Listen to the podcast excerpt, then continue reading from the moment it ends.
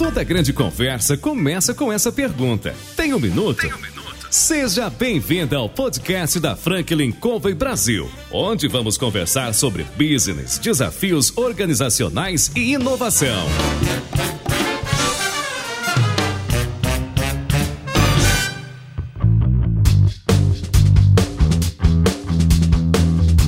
Pessoal, meu nome é João Palmeira, eu sou consultor sênior da Franklin Covey Brasil. Eu estou aqui para entrevistar os CEOs, presidentes, diretores mais importantes do Brasil e na atualidade. Nosso programa traz empreendedores e pessoas que de alguma maneira têm contribuído e compartilhado a sua experiência de vida nos conceitos e trazendo parte da sua história e do seu dia a dia. Hoje eu estou aqui com o José Salib Neto. É um prazer estar aqui. Prazer meu.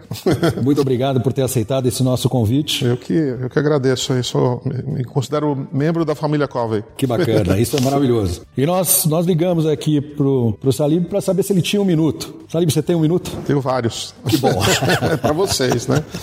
Não é para todo mundo. Muito bacana. E a gente se sente privilegiado com, com essa oportunidade. Como é sabido, você tem uma bagagem incrível. Né? Na área de execução, você teve nos últimos 30 anos uma experiência muito bacana na área. Comecei cedo. Começou bem cedo, né? E a gente gostaria de ouvir um pouco sobre você. Conta pra gente como é que começou essa sua experiência, como é que veio ao longo desses 33 anos construindo uma carreira de sucesso. Bom, é, tudo começou com a. Eu sempre fui muito curioso, né? Desde que, desde que eu me considero por gente, sempre, sempre fui muito curioso. Quando era jovem, meu objetivo era ser tenista, né? E, logicamente, não queria apostar todas as, todas as fichas no, no tênis e sempre levei o, o, acadêmico junto. Aí, no final, tive que tomar a decisão, preferi ir pro, pra escola, pro MBA, voltei para os Estados Unidos, tinha acabado minha carreira. De lá, voltei com o objetivo de fazer uma, uma vida numa multinacional, com 26 anos, né? E, e me, desiludi, me desiludi rapidamente, né? Com o ambiente corporativo, muita política, política, de muita.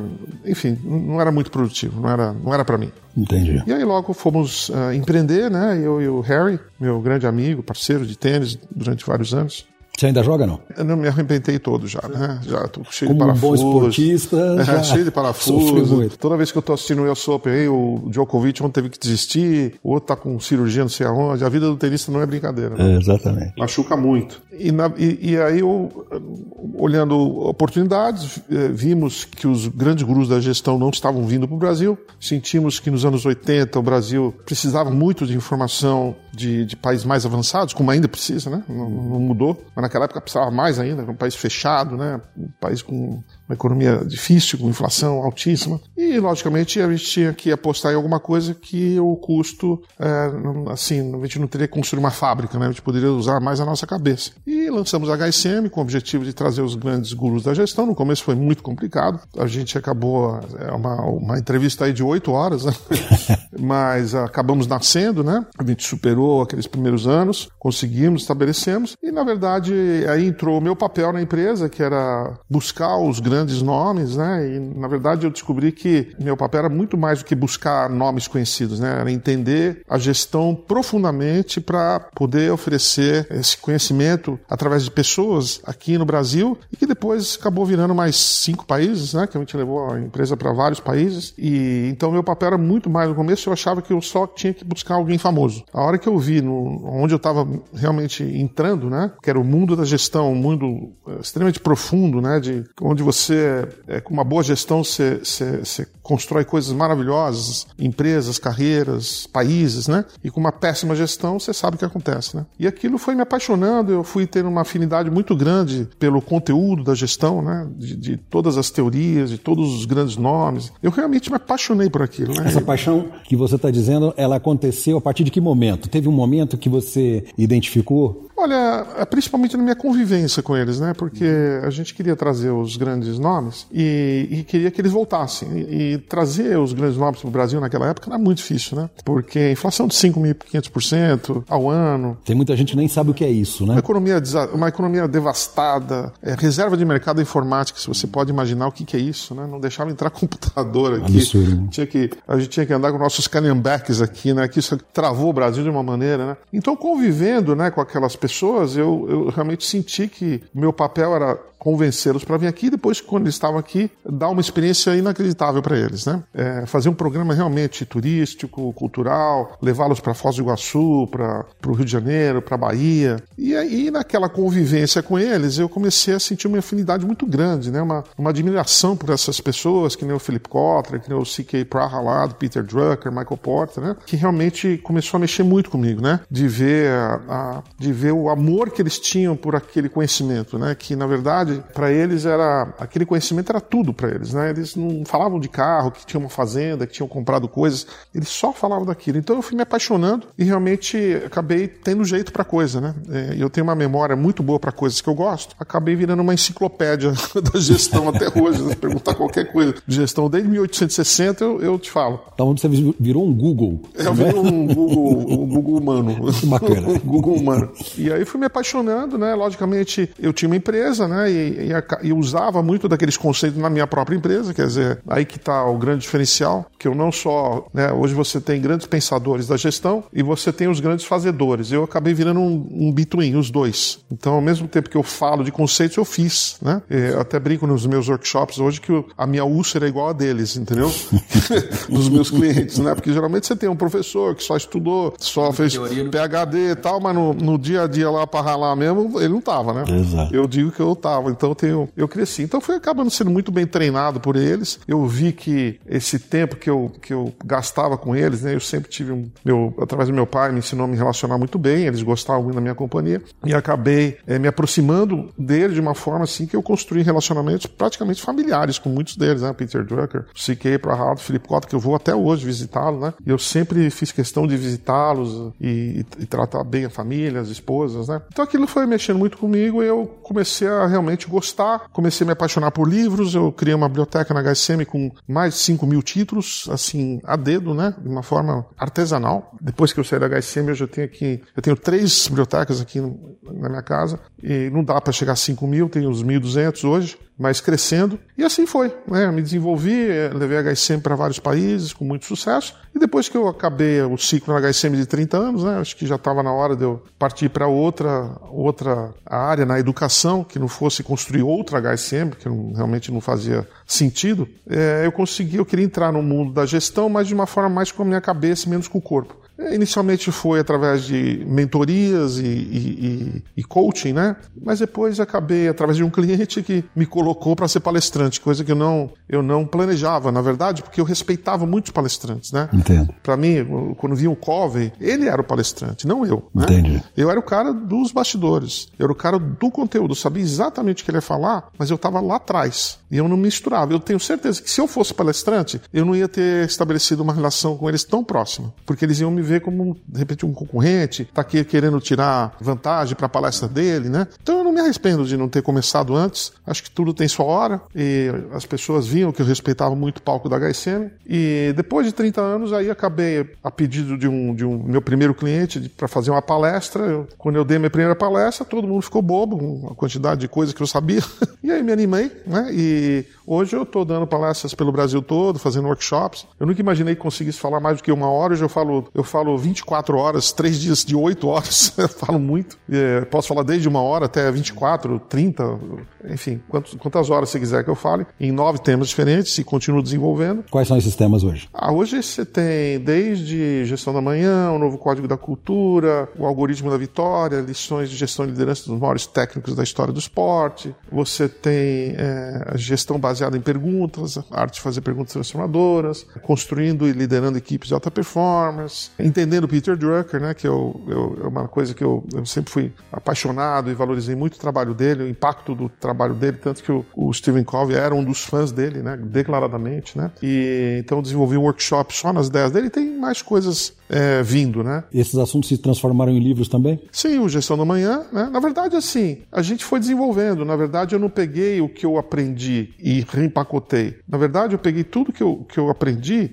e dei continuidade, né? Porque o que eu estou falando hoje, aquela turma que eu conheci não falava antes, entendeu? O Peter Drucker talvez tenha, ele sempre tá, tá em volta, né? Mas uh, aquela turma não, eles, eu peguei onde eles pararam e continuei, principalmente integrando o mundo da tecnologia dentro, né? Porque o mundo da tecnologia realmente mudou completamente a maneira como nós administramos uma empresa, as nossas habilidades, a maneira como você vê estratégia. E tem muita gente aí, principalmente no meio acadêmico, que não entenderam né, o, o mundo. Eles continuaram operando dentro daquele mundo mais estável, né, que demorava. Você podia fazer pesquisas aí de dois, três anos. Né? Esse mundo não existe mais. Né? Então, eu entendendo aquele mundo, para mim foi fácil depois para fazer a transição. E aí escrevemos junto com o Sandro, que é meu parceiro. Eu sempre gostei de trabalhar em dupla. Né? Eu construí a HSM, é, eu digo que eu construí a maior empresa do, do Brasil de educação executiva com, com uma pessoa, o, o Harry, da HSM. Depois, com os argentinos, eu construí a, talvez uma das maiores empresas do mundo de desenvolvimento gerencial, que foi a HSM Internacional, que nós colocamos em cinco, mais cinco países. E com o Sandro, né, com, que é meu parceirão de conteúdo, a gente se complementa bem, cada um no seu lugar. E, pô, produzimos aí quatro livros já, né? Escrevemos quatro livros, sendo que três nos últimos 14 meses, já estamos aí com, com o quinto vindo no ano que vem, sobre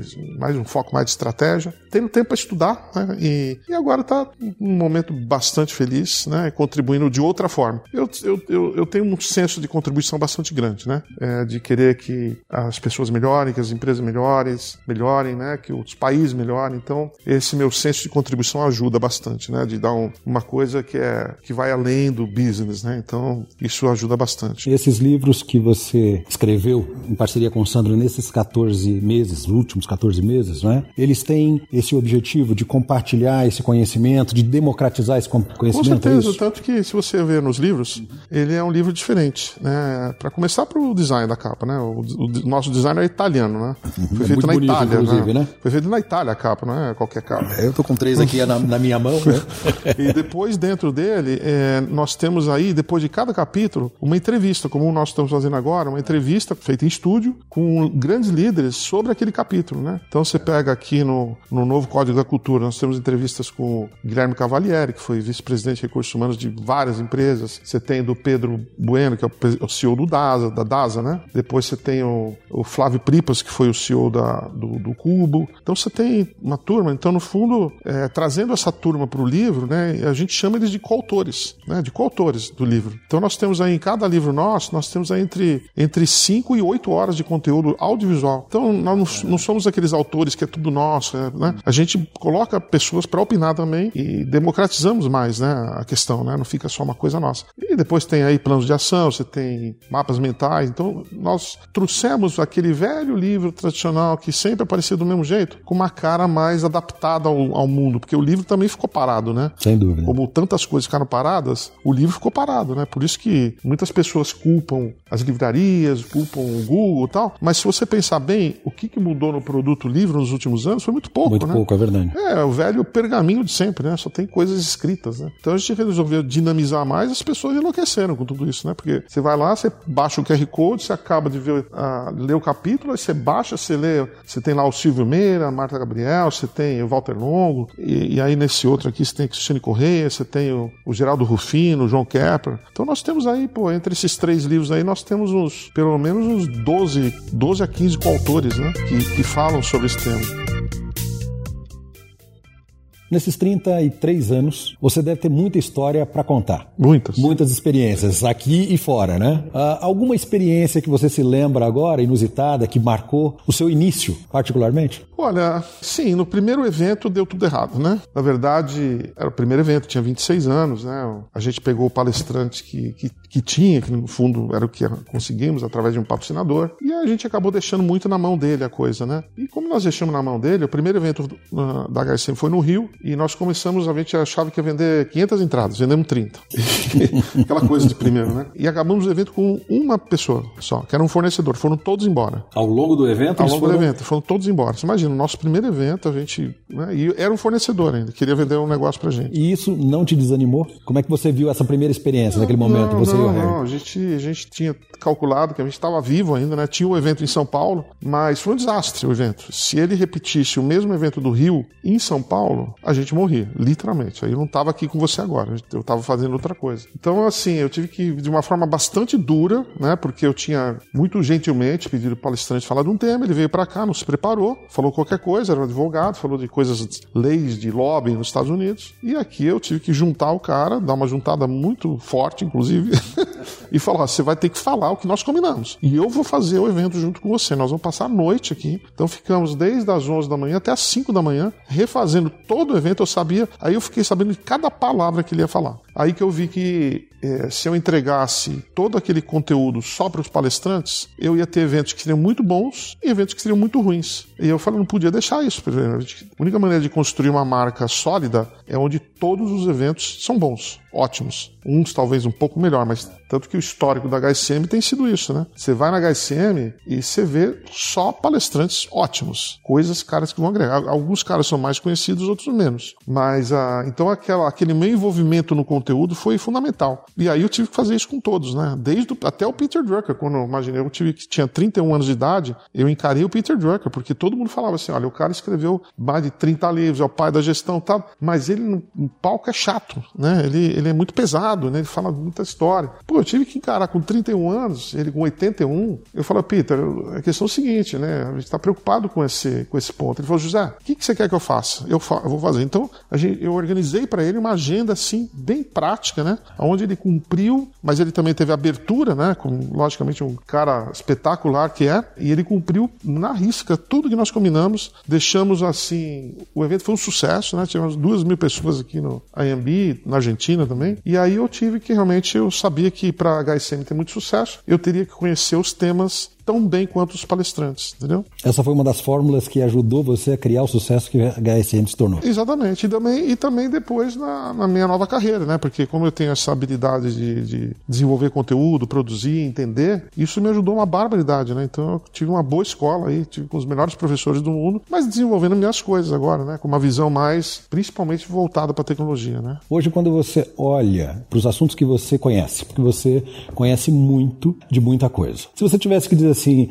quais são os assuntos hoje que mais te encantam e que você percebe ter uma maior relevância para as pessoas que estão nos escutando, para as pessoas no dia a dia da gestão? Ah, olha, eu diria que entendimento do cenário, né? entendimento do, do impacto da tecnologia em, em, em tudo, que, em todas as áreas da sociedade, né? não só empresarial, como na sociedade como um todo. Também a questão da, da gestão de pessoas, desenvolvimento de pessoas, né? parte de estratégia, né? sempre gostei muito dessa questão de estratégia, convivi com grandes nomes, todos os grandes nomes da estratégia, é, inovação né, e, e, cliente, marketing, cliente com, através do Felipe Cotto. Então, essas são as áreas mais. Né, não tenho também, talvez, um viés muito operacional, né, apesar de, de saber que é muito importante, né, mas, ou, ou, na área financeira, mas é mais na área do, do, do, do faturamento, do revenue, de, de trazer o, o dinheiro para casa. Né, então... Tem alguma história que você se lembra nesse período, deve ter muitas, né, mas é, que te marcaram? Pessoas que você conheceu ao longo do tempo, esses grandes pensadores, grandes escritores, não é? que são especialistas ou os papas em suas áreas, uhum. algo que te marcou? Sim, acho que talvez a, o meu momento mais marcante, tive, tive, vários, né? mas o momento mais marcante foi com o, o, Peter Drucker, né? que, eu, que eu convivi desde os 31 anos. Ele, é, por alguma razão, ele, ele gostou do que eu fazia, gostou de mim. Então aproveitei e me conectei muito com ele. E quando ele veio para o Brasil, a primeira vez, ele queria visitar as ruínas jesuítas na Argentina, né? Que, e aí eu percebi que o Peter Drucker era muito mais do que um conhecedor de gestão. Ele via o mundo como um todo. É impossível você pensar em gestão se você não tem uma visão mais abrangente da sociedade, né? uma visão mais histórica. Para você entender o futuro, você tem que olhar para trás, ver os movimentos que foram feitos. Né? Tanto que a gente conta no Gestão da Manhã a história da gestão, do meu ponto de vista, aprendendo com o pensamento dele. Né? Então, isso foi muito marcante. E aí eu vi, viajando com ele, passei uma semana com ele do meu lado, nas ruínas jesuítas, andando pelo Paraguai, conversando sobre tudo, e eu via a visão dele que era muito mais ampla. Eu falei, eu tenho que, eu tenho que saber muito mais do que simplesmente como motivar um funcionário, ou estratégia de negócios, ou como encantar um cliente. Coisa muito mais abrangente. Então aquilo lá, aquela viagem que eu fiz com ele foi, foi, foi fundamental para a gente ter o sucesso que a gente teve e eu particularmente nesse novo momento, né, de como enxergar as coisas, né hoje no seu, no seu novo ciclo, né? nesses últimos três anos em que você está palestrando, tem os workshops, você tenta passar para as pessoas que te assistem, que conversam com você, essa visão, a importância de ter essa visão do todo? Como é com que é certeza, isso? né? Com certeza. Eu acho que já começa pelo, pelo livro Gestão do Amanhã, onde a gente conta a gestão do ponto de vista histórico, né? A gente até começa a fazer nas minhas palestras, eu falei, vocês têm, vocês sabem o que, que o iPod e o primeiro motor a vapor têm em comum, né? São duas invenções que mudaram o pensamento da gestão para sempre, né? O iPod colocou a Apple no mundo da tecnologia, no mundo da música, né? que não tinha nenhuma tradição de estar no mundo da música, mas através de uma tecnologia de ruptura mudou, ou seja, a Apple, na verdade, não era uma empresa de música e através de uma ruptura virou uma empresa líder, ou seja, o seu concorrente vem de todas as áreas hoje, não é mais aquele cara, por exemplo, não é hoje a Toyota, a Ford, é, a Subaru, talvez o principal concorrente deles é o Uber, que não é dono de um carro, entendeu? Então isso aí mudou bastante. E o motor vapor, que apareceu, na verdade, industrializou a economia e com isso apareceu o primeiro grande pensador da gestão, que foi o Frederick Taylor, que mostrou, através do pensamento da gestão científica, como você potencializar as máquinas. E aí através a, a gestão científica, que fazia as máquinas mais produtivas, e mais para frente o Peter Drucker, que tornou as pessoas mais produtivas. Então esse entendimento é muito claro, você tem que entender lá para trás para poder entender para frente, né? É interessante o que você está falando, né? Porque você me levou agora para 38 anos atrás, quando eu comprei o meu primeiro Walkman, não é? Que o Akio Morita tinha desenvolvido e que você tinha que usar uma fita cassete, muita gente que vai nos ouvir, está nos ouvindo, talvez não saiba nem exatamente o que é isso, mas que cabia de 30 minutos a 90 minutos, quando muito, não é? 20 músicas talvez, não é? Que é o que a gente podia ouvir. Vem o iPod, por exemplo, num primeiro momento, você consegue colocar pelo menos 100 músicas, depois ele chega a um, a um HD de 80, eu tive um, 60, eu tive um, cabiam 28 mil músicas, uhum. e hoje, não é? A Apple, como você comentou,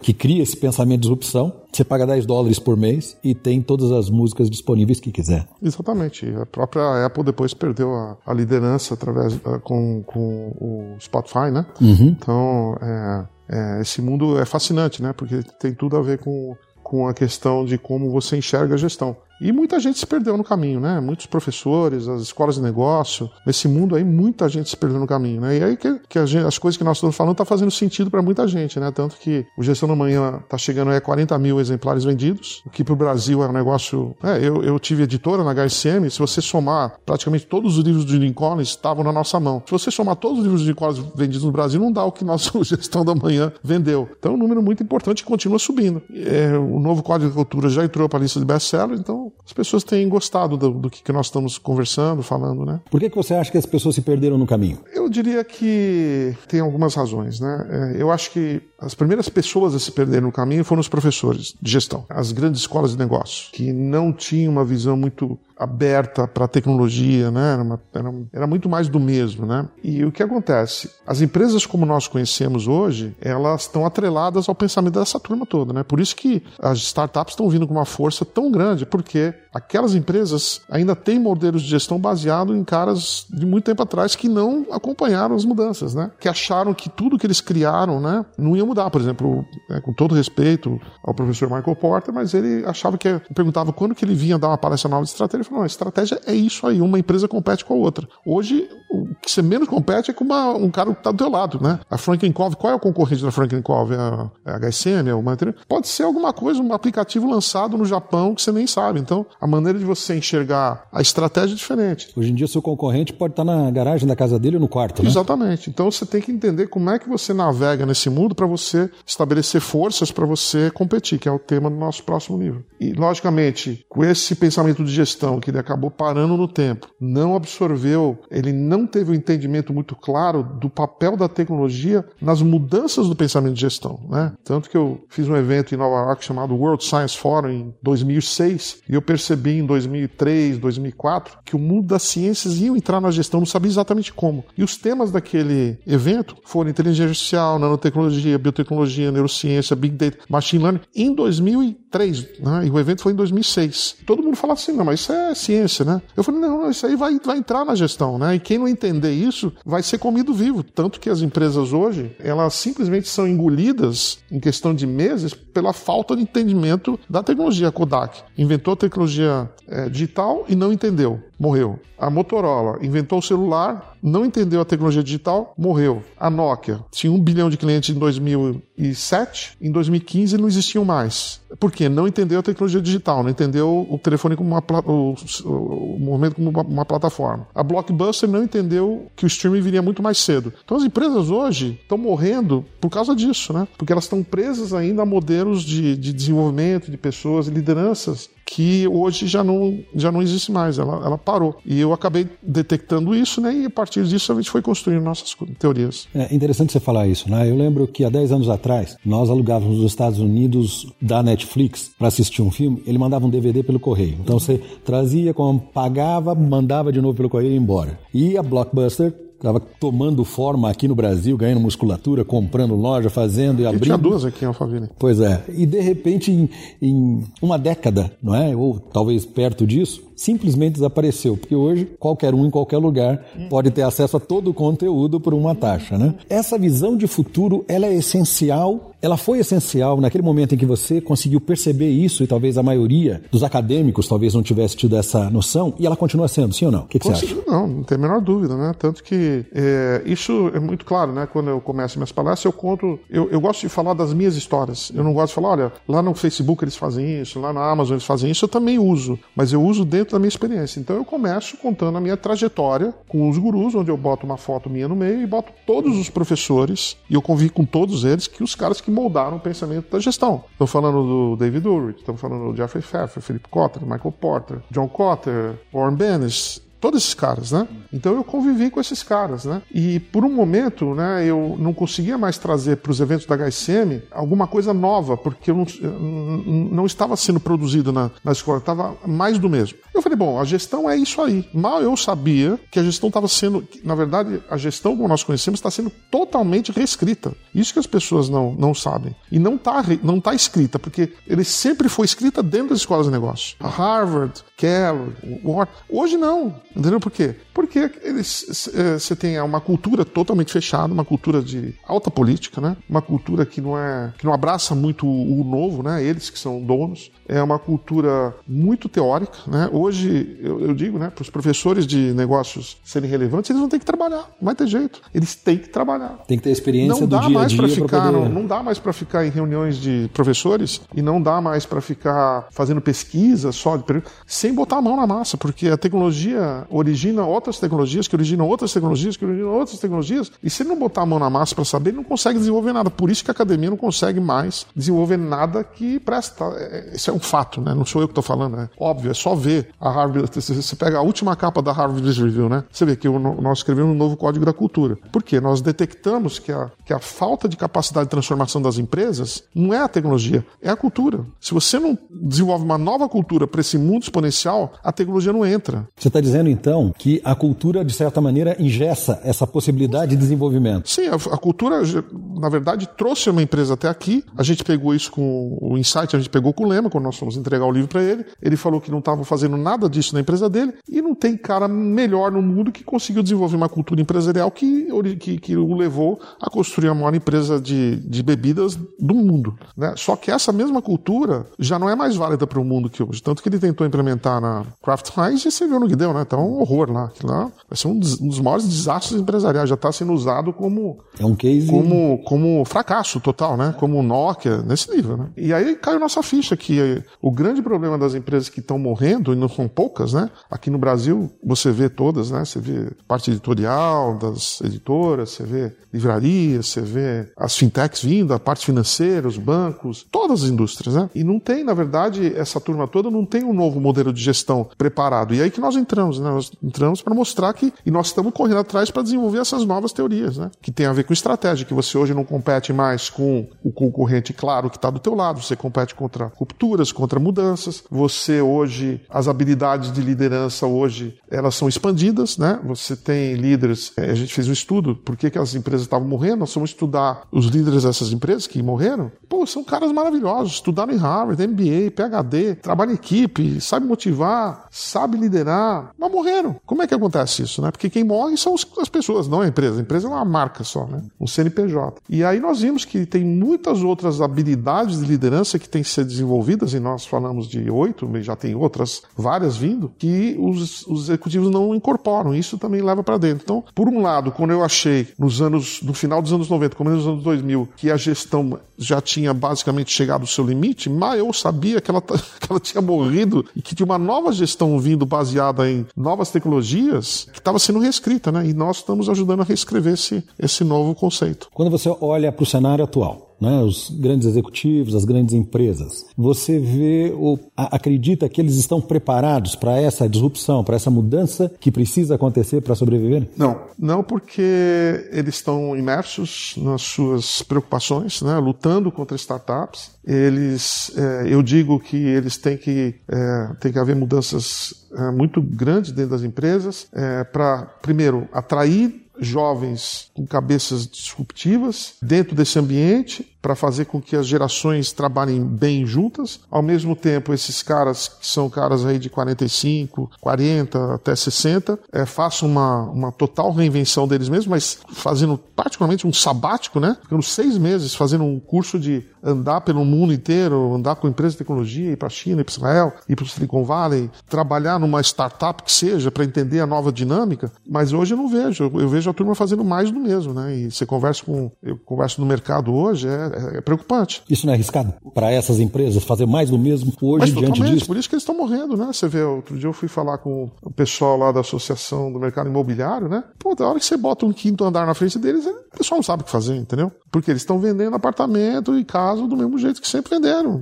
É a mesma coisa, mesma burocracia. Aí apareceu um novo modelo usado em base, usando em dados, com uma nova mentalidade que basicamente engole o negócio deles, entendeu? E você vê a velocidade que eles estão crescendo, é um negócio impressionante. Mas para isso, se você não se reinventar, se você não gastar o teu tempo é estudando, eu digo que hoje a gente vive numa economia baseada na, na lei de Moore, ou seja, o, processo, o, o, o poder do processamento computacional dobra a cada 18 meses e o custo sai pela metade. E você tem que andar nessa velocidade. Você tem que aprender mais rápido, você tem que andar mais rápido, você tem que ler mais, estudar mais para poder, poder ser competitivo. Então, se você não faz essas coisas, se você não faz até um sabático de reinvenção, e eu tive que fazer para mim isso, porque eu tô com 60, né? Mas eu falo linguagem moleque hoje, entendeu? Então, mas eu tive que fazer essa parada. Se eu não tivesse feito essa parada de reinvenção, eu digo, né? Aquele velho sabático que a gente tão desejado, pô, para um ano, vou lá para e vou abrir uma pousada, isso aí esquece. Acabou, não tem mais. O máximo que você consegue fazer hoje é um sabático de aprendizado, de reinvenção pessoal, para você poder ser competitivo nos próximos anos, porque senão você vira irrelevante, né? E a gente tem visto cada vez mais é, esse problema. Tem pesquisas e pesquisas que mostram é, os executivos não estão conseguindo fazer essa transição, essa transição é, cultural, que no fundo se, as empresas continuam com a sua cultura que foi construída, que, foi, que, serviu muito bem no passado. Por exemplo, você pega a Ambev, né? A cultura da Ambev, da, da, da, da 3G e tal que é focado em eficiência, corte de custo, sufocar os fornecedores, é, meritocracia ao extremo, né? E a palavra inovação e cliente não existe lá dentro, né? Hoje em dia, você estava falando aqui que você ouve música, né? Hoje em dia nós estamos muito paparicados por todas essas novas tecnologias que faz com que você no seu telefone tenha acesso a qualquer música a qualquer lugar por 16 reais por mês, a qualquer filme em qualquer lugar por 16 reais. Então, assim, nós clientes estamos sendo muito paparicados por esses caras. O Uber aparece a qualquer minuto aqui, enquanto as empresas normais ainda tratam o cliente, né, daquele jeito, né? Vai, vai, vão pagar o preço por isso, porque tem, tá cheio de, de, de gente jovem vendo isso que está acontecendo e entrando com uma nova dinâmica de trabalho, né? Quando você fala isso, eu fico imaginando o seguinte: um, um CEO, um executivo, um diretor, um gestor, enfim, hoje assoberbado com a preocupação da concorrência do mercado, tendo que se reinventar, uh, muitas vezes lidando com a mudança de cultura que não é fácil. Né? Assim, Três vezes... anos, no mínimo. Três anos para mudar uma cultura, no mínimo. Isso foi feito direitinho, hein? E se fizer a lição de casa se correta. direitinho. O Satya Nadella na Microsoft, a primeira coisa que ele atacou foi a cultura, né? Mudança de cultura. E tanto que ele, o C dele, ele fala não é de chief, é de cultura. Ele chama de Culture uh, Executive Officer. Né? Porque ele falou que aquela cultura da Microsoft fechada, nós sabemos tudo, uma cultura arrogante, não fazemos parceria. No mundo de hoje é impensável, entendeu? Então ele teve que realmente reeducar todo mundo para ter novos comportamentos para as empresas poderem competir. O resultado, a velha Microsoft virou a, maior, a empresa mais valorizada do mundo hoje, com mais de um trilhão de dólares, né? Quando a gente olha para isso, eu fico pensando o seguinte: o nosso desafio, vindo de um, uma escola antiga, batendo muitas vezes de frente com uma cultura que está instalada há 10, 20, 30, 50, 60, 70 anos, tendo que apresentar resultados a cada vez, a cada ano melhor, e você está nos dizendo o seguinte: é preciso de um novo comportamento. Talvez você precise tirar o ano sabático para aprender e reaprender Seis algumas meses, um coisas. ano não dá, né? Seis, Seis meses, meses no máximo.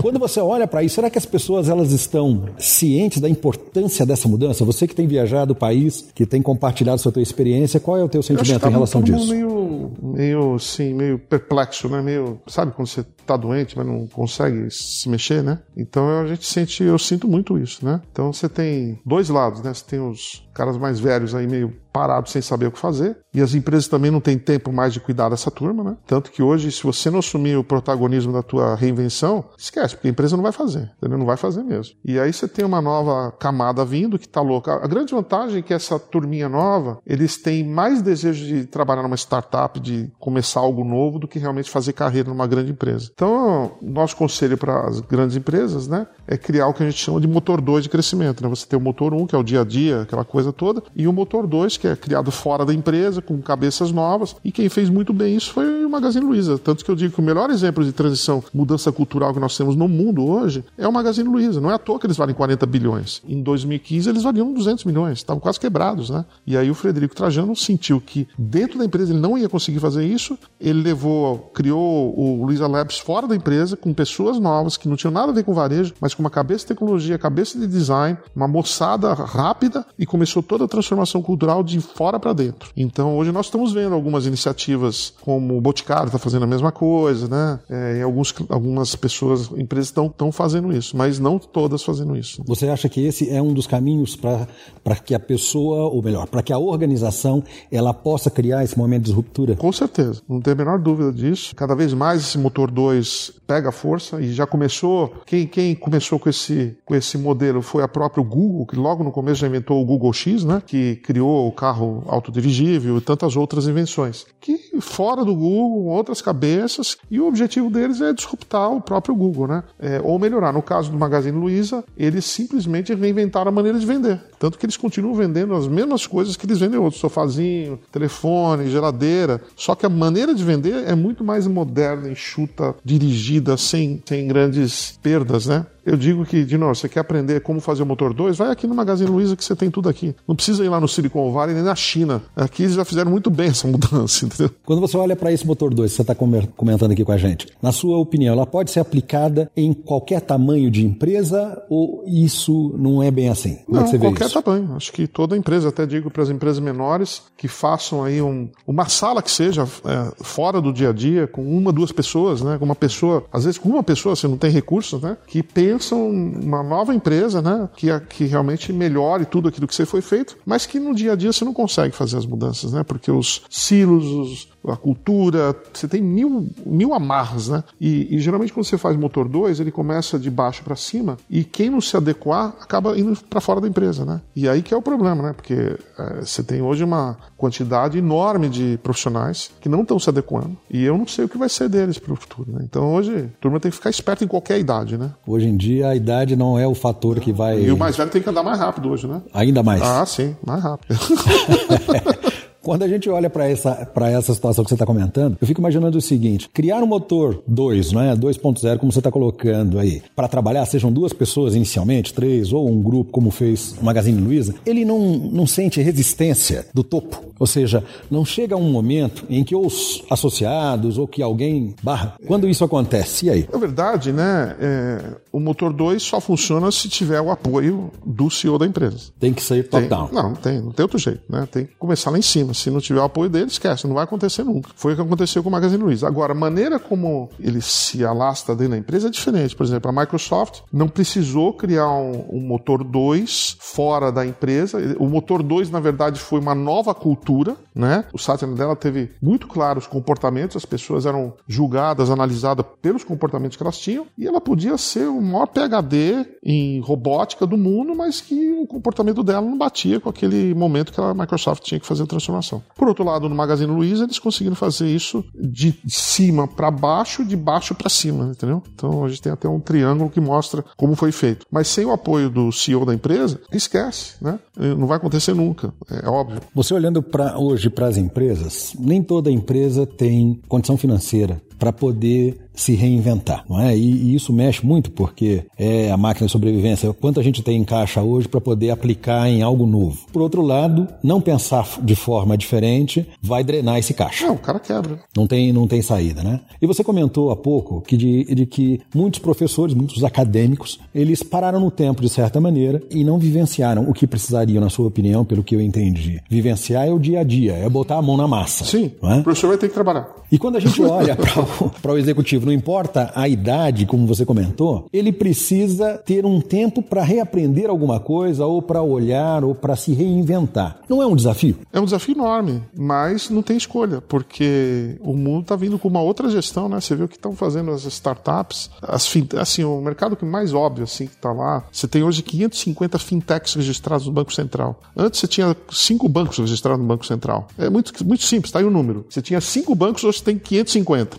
E a moçada lá, logicamente, toda ela querendo morder o que o banco faz, faz mal. O banco ainda continua atrelado aos velhos modelos de gestão, né? Velhos modelos de gestão. Tanto que você vai falar para um jovem hoje abrir uma conta num banco, que nem fez minha filha, ela falou: pai, banco é coisa de velho. E fora que as taxas, né? Tanto que você tem empresas que se identificam muito mais rápido com essa turma nova, que são a XP, que você tem a Nubank, tem uma linguagem mais adequada para essa turma que cresceu no mundo da tecnologia, né? Enquanto o banco, tanto que a minha gerente do dia falou: Mas, senhor Salib, nós temos os mesmos investimentos da XP aqui. Eu falei assim: Mas você vende de maneira errada, né? você vende de uma maneira antiquada, né? Não é? Você pode ter até o mesmo produto, que nem é, se você vai no Ponto Frio você vai no Magazine Luiza, o sofá é o mesmo. Só que o Magazine Luiza vende de uma outra maneira, diferente, totalmente votado, dados, celular, né, estoque, gerência de estoque muito mais rápido, né? As pessoas.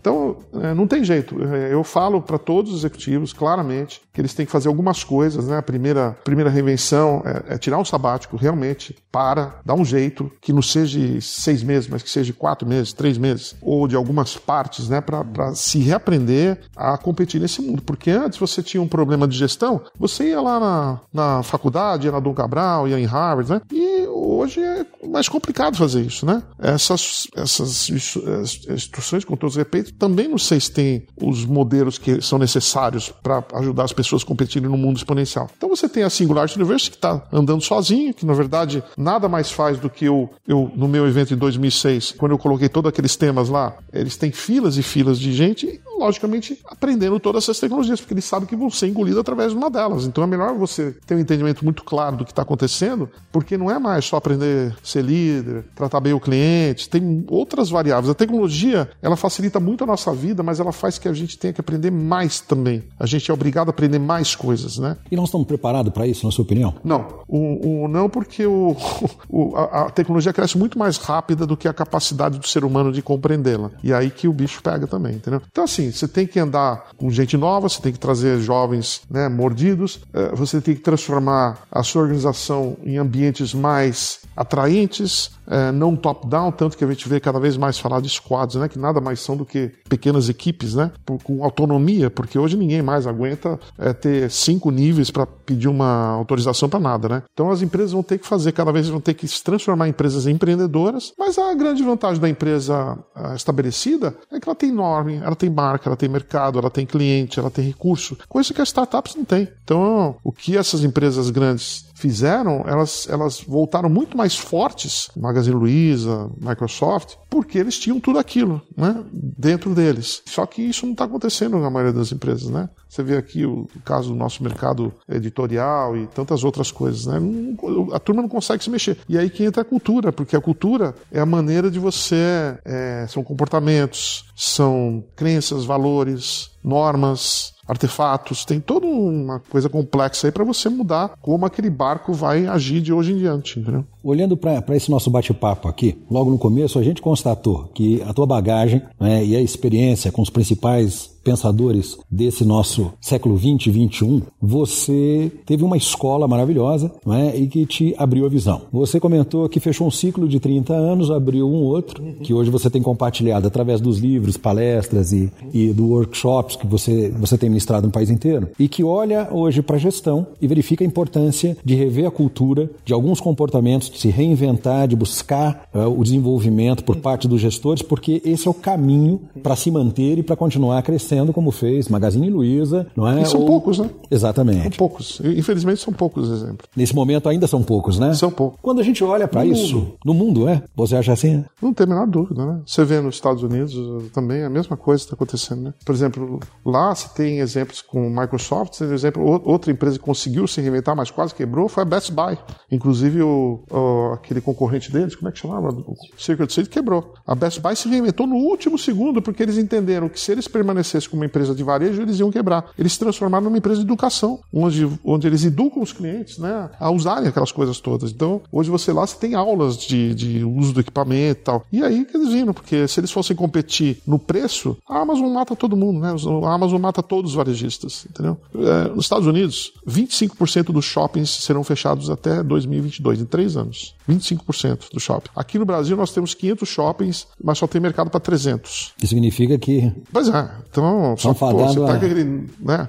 Tanto que eu tenho aconselhado alguns shoppings a, a, se, a rever o seu modelo de negócio, a rever o, eles ainda se acham que estão no negócio de aluguel de espaço, né? Uhum. Tanto que você vê, por exemplo, você pega uma empresa que nem a WeWork, eles não são aluguel de espaço, eles são é, uma empresa de comunidade. Isso é uma maneira de enxergar as coisas, né? Então. Isso vai fazer e faz toda a diferença, né? Com certeza. Se você olha para essa situação hoje, é, você tem mais um minuto? Tem mais um. Então compartilha com a gente aqui.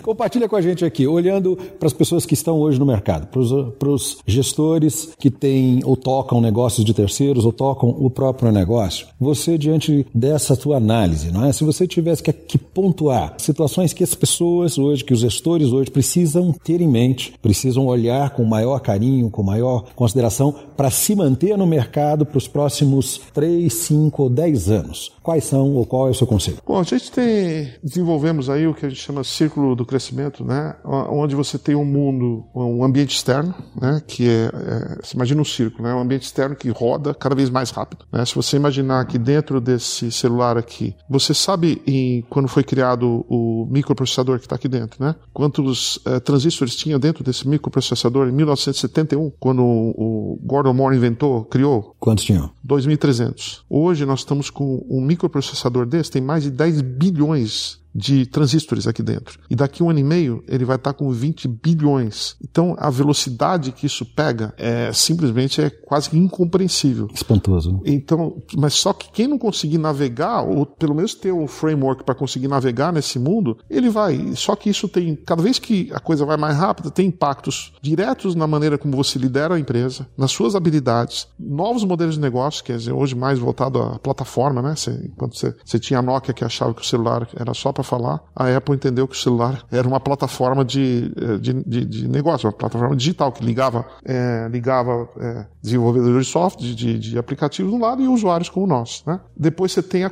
a própria cultura da empresa tem que mudar. Então aquela cultura que ficava na nossa cultura, que está aqui, ela vai ter que ser revista o tempo todo, né? com novos ingredientes. Então é, é, são, são organizações que, que mudam constantemente o tempo todo. Tanto que antes você tinha a estratégia de um lado, que era o jeito que você vai conquistar o mercado, e depois você tinha olhava, ah, vamos ver como é que nós vamos inovar. Hoje a estratégia de inovação, elas andam, elas andam lado a lado. Não existe mais aquela coisa que a gente chama vantagem competitiva. A vantagem competitiva hoje, ela tem tempo para começar e tem tempo para acabar. E se você não, não, não acaba com a sua própria vantagem competitiva desenvolvendo novos produtos, novos modelos de negócio, você acaba se A própria Apple que inventou o iPod, criou isso aqui, perdeu a, a liderança na música para Spotify, que criou uma empresa que vale centenas de bilhões, entendeu? Você acha que eles gostaram disso? isso, não.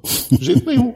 Então imagina que são caras que andam nessa velocidade e para isso você tem que aprender a se mexer muito bem, né? E uma das ideias é, é o sabático, outras companhias que você que você vive, né? Eu digo, aposentem seus amigos, né? Aqueles caras que ficaram com você durante décadas, mas que, que a conversa é a mesma. Olha, que nós fizemos lá no, 10 anos atrás, lembra daquela viagem? Hoje não dá mais tempo. Hoje o mundo ficou cruel, a velocidade é cruel. É só ver o número de transistores que tem aqui, não é um, só um número, é que isso roda muito rápido, né? E o que vai acontecer aqui é negócio, daqui a dois, três anos já tem um. Vai vir um. Não, dez, dez anos. Em dez anos vai vir um táxi voando aqui pegar vocês. Entendeu? Então, e qual a implicação nisso na economia? Entendeu? Tem várias implicações. Toda, toda nova invenção, todo novo modelo, ela traz implicações na gestão. Então, hoje, não, não, não tem mais aquele, aquele ambiente tranquilo, não existe mais. É paranoia o tempo todo. Tanto que o Andy Grove escreveu um livro chamado Only the Paranoid Survive somente os paranoicos sobrevivem, né? E eles falam isso com uma voz de propriedade, porque eles quase, a Intel quase quebrou por causa disso, né? Por a falta de percepção.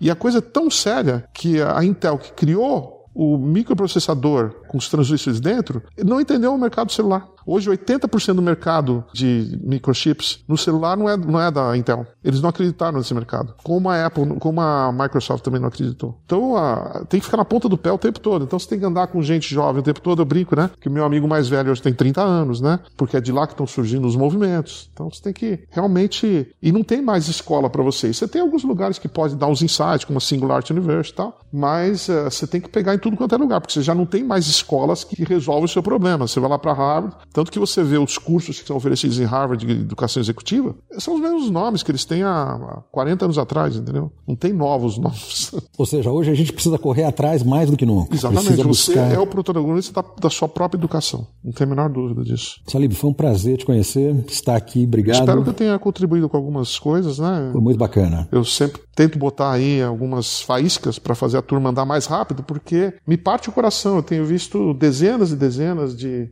profissionais que ficaram obsoletos, né? E o mundo é cruel hoje com quem não anda rápido, né? Então, não só com as empresas, mas com os profissionais também, que é o que mais me preocupa. Mas para isso, as pessoas têm que, não pode mais depender do, do, departamento de treinamento da empresa, do CEO fazer um programa, aquele velho programa de desenvolvimento. Não, não. Nós temos. Se você lia antes quatro, cinco livros por ano, você tem que ler dez hoje. Se você fazia dois cursos, tem que fazer cinco. Ah, faz à noite. O mundo ficou cruel, né? E o que vai acontecer com isso, eu não sei. Mas uh, os resultados são muito claros, né? Por um lado, muita riqueza é criada, por um lado, cabeças são despedaçadas. Hoje, a profissão que mais cresce na medicina é psiquiátrica, né? porque as pessoas não estão conseguindo acompanhar essa velocidade, né? Então, é depressão, é todo tipo de doença que você vai ver. Então, a gente tem que se equipar. Logicamente, a moçada mais nova já, já nasceu com esse mundo, mas é, e, e essa velocidade ela pegou tração há pouco tempo atrás. Ela realmente pegou tração a partir de 2010, que o número ficou tão grande, porque antes era 2.300, você vai para 4,600. 4,600 vai para 8. A hora que começa a ficar 10 bilhões para 20 bilhões. É absurdo, né? Um, um mundo, porra, pegou uma velocidade, cara. Se você não não compreende isso aí, ou pelo menos não desenvolver um framework para com, compreender, você tem um número de empresas que hoje ninguém acorda mais e tem um negócio, um negócio na mão, bonitinho, né? Hoje você acorda e reza para que não acabe com, tua, com a tua empresa. Mas para isso você tem que reinventar a tua cultura, reinventar o teu modelo de gestão, os comportamentos têm que ser diferentes, não dá mais para. Mas enfim, é um mundo dinâmico para aqueles que conseguem e um mundo cruel para quem não consegue, né? Bacana, muito obrigado. Foi um grande prazer estar aqui. Prazer estar com vocês.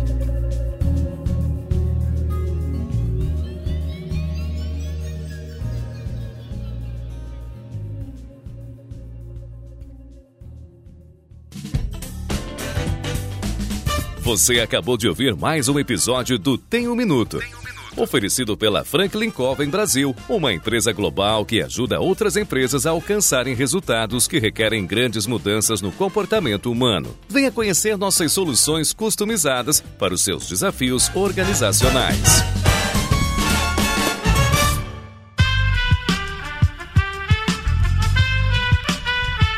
Este podcast foi editado por Aerolitos Edição Inteligente.